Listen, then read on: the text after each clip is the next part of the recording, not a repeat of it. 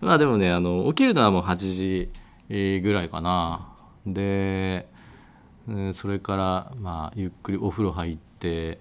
えー、ヨーグルト飲んだりな食べたりなんかしながら9時ぐらいから始めてそうするとあっという間に11時ぐらいまでになるんで、えー、そこでこうご飯を何にするか考えてで食べに行ったり買ってきたりしてやるでしょ。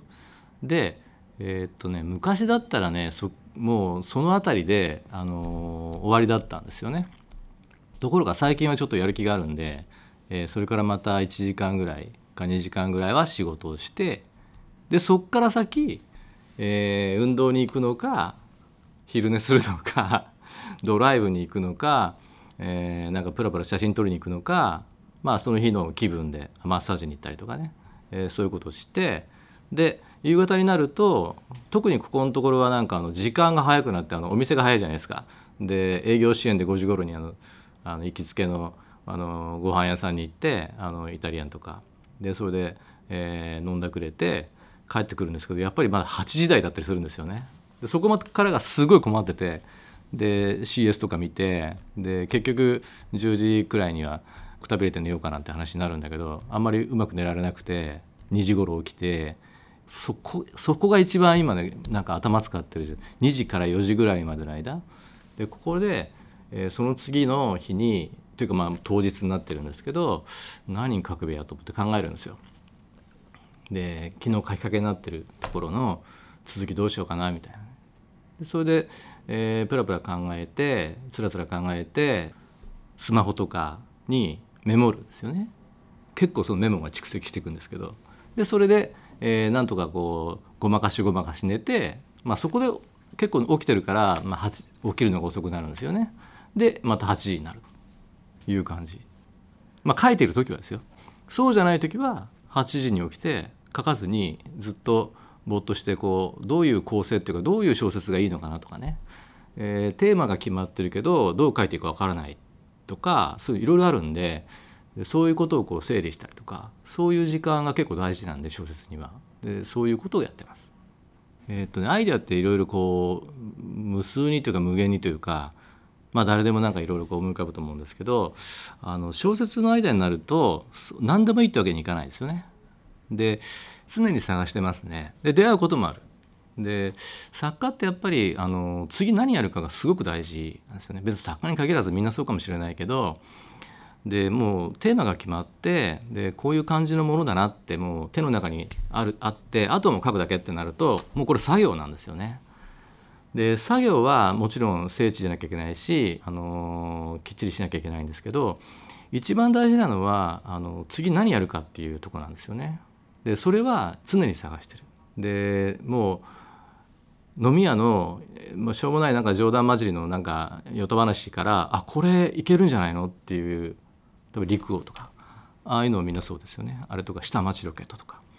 ああいうのもこう飲み屋でこうなんかだらだらあのだべっててであこういう小説って結構面白いかもなって何かの表紙にパッと思うんですよね。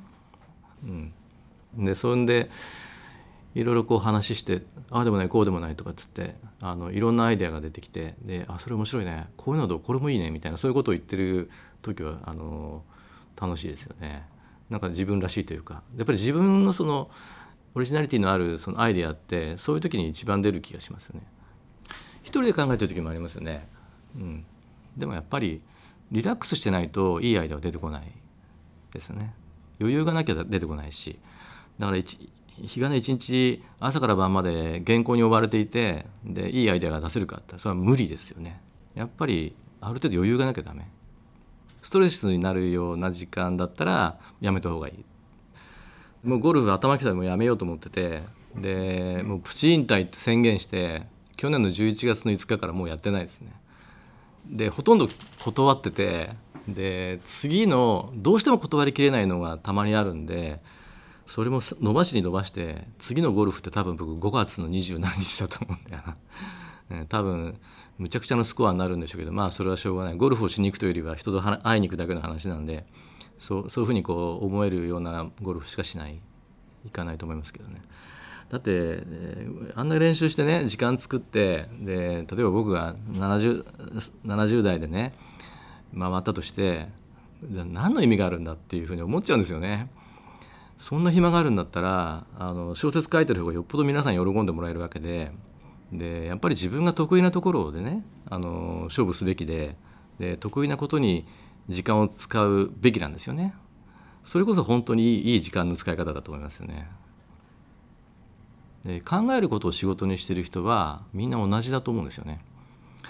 なんか遊びだとか、えー、そういったことを通じてなんかリラックスしてでそして時間的なまず余裕があるそれはまず確保することがすごく重要ですね。まあ、それが優しい時間って言えるかどうかわからないですけどそこからこう面白いものが出てくるんじゃないですかね。書く作業はあの楽しいですよね。あのまあ、表現ですよね。一つの自分のね自己表現の一つ。もう何十年もその世界にいるので非常に楽しい作業ですよね。だからまあそういう意味でも2つのまあ時間をの中にいるみたいな感じですね。小説の時間現実の時間みたいな。で小説書いてるうちは間はその小説世界の時間の中できててでああくたびれたもう今日やめようと思うとふっとこう自分の現実の世界がその時間が戻ってくるっていうかあのあれですね現実の時間は嫌いじゃないですよ。であの朝机に座って最初にやることってえっ、ー、とねグランド成功のねねじ巻きなんです 実は大体これ初めにやってんの。で結構時計好きなんですよね。あの機械式時計僕実は何本も持ってるんですよ。だけど常にリアルタイムで時間稼働してるのはこれだけなんですよね。でこれが大体一晩寝たりとかその前の日もこうどういったりするとここにこうあの残り時間が残り時間ってねじ巻きのあれがななんて言うんでしたっけこれパワーリザーブがあの結構こう来るんでこれでガチャガチャガチャなんてやってで、えー、何ヶ月いや一月に1回実はさっきもやったんだけどあの現在時刻を調べてでガチってやるんですよ。でそういうのがね結構好きなんですよね。えーこれだけが本当リアルタイムにいつも動いてるんですもんで,、うん、でこういってこうやってギってやってこうやってこうやって巻いてで、まあ、こういってっ